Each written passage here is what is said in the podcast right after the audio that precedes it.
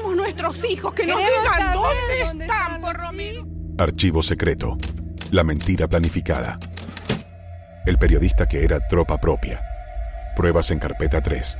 Bibliorato 128. Telam presenta en este episodio el contenido de una de las ocho carpetas con información nunca antes develada sobre la campaña de propaganda y contrainformación en el exterior, perpetrada por la última dictadura cívico-militar. El objetivo era contrarrestar así las denuncias por violaciones a los derechos humanos.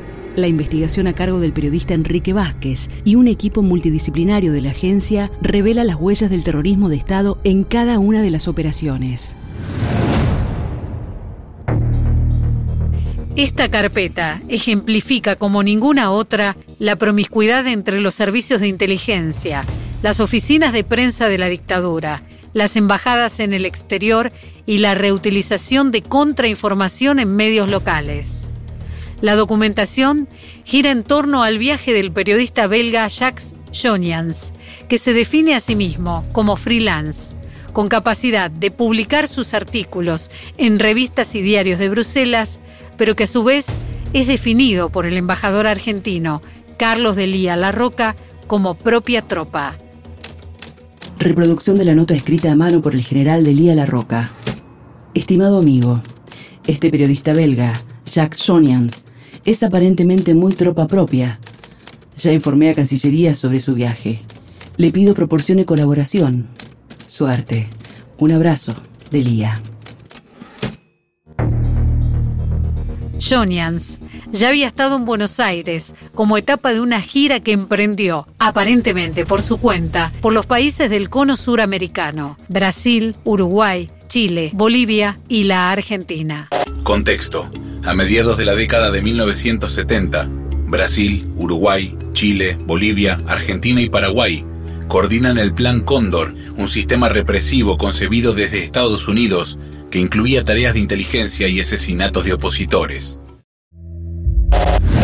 El trabajo de investigación arroja una cuantiosa información sobre el viaje de Jacques Jonians en su segunda visita a la Argentina. De la documentación surge que en nuestro país... Enrique Vázquez, periodista. Se entrevistó con funcionarios del Ministerio de Economía y de la Presidencia y que la Secretaría de Información Pública le entregó un artículo ya escrito con la posibilidad de que lo hiciera publicar en alguno de los medios con los que John Jans tenía contactos habituales.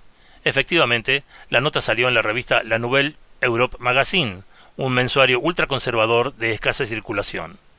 La embajada mandó fotocopias a la Cancillería, la Cancillería tradujo el artículo, con ligeros retoques estilísticos, pero indistinguible del original, y lo remitió a la CIP. La CIP lo giró a la Dirección Nacional de Inteligencia, donde había sido redactado, y la Dirección Nacional de Inteligencia lo devolvió a la CIP con la recomendación de que lo hiciera publicar en medios gráficos locales.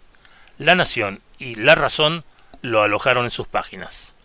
Tras el éxito del operativo, la CIP envió una nota a la Cancillería proporcionando los datos personales de John Jans con la sugerencia de que el centro de difusión montado en París por la dictadura tomara contacto con él, ya que podía ser nuevamente útil.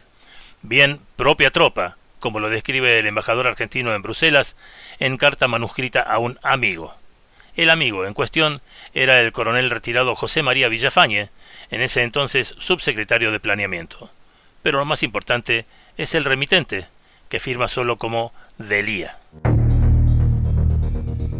El general Carlos Delía Larroca fue nombrado por la primera junta del proceso como embajador en Bruselas para salvaguardarlo de eventuales represalias dada su actividad previa al retiro efectivo en 1975.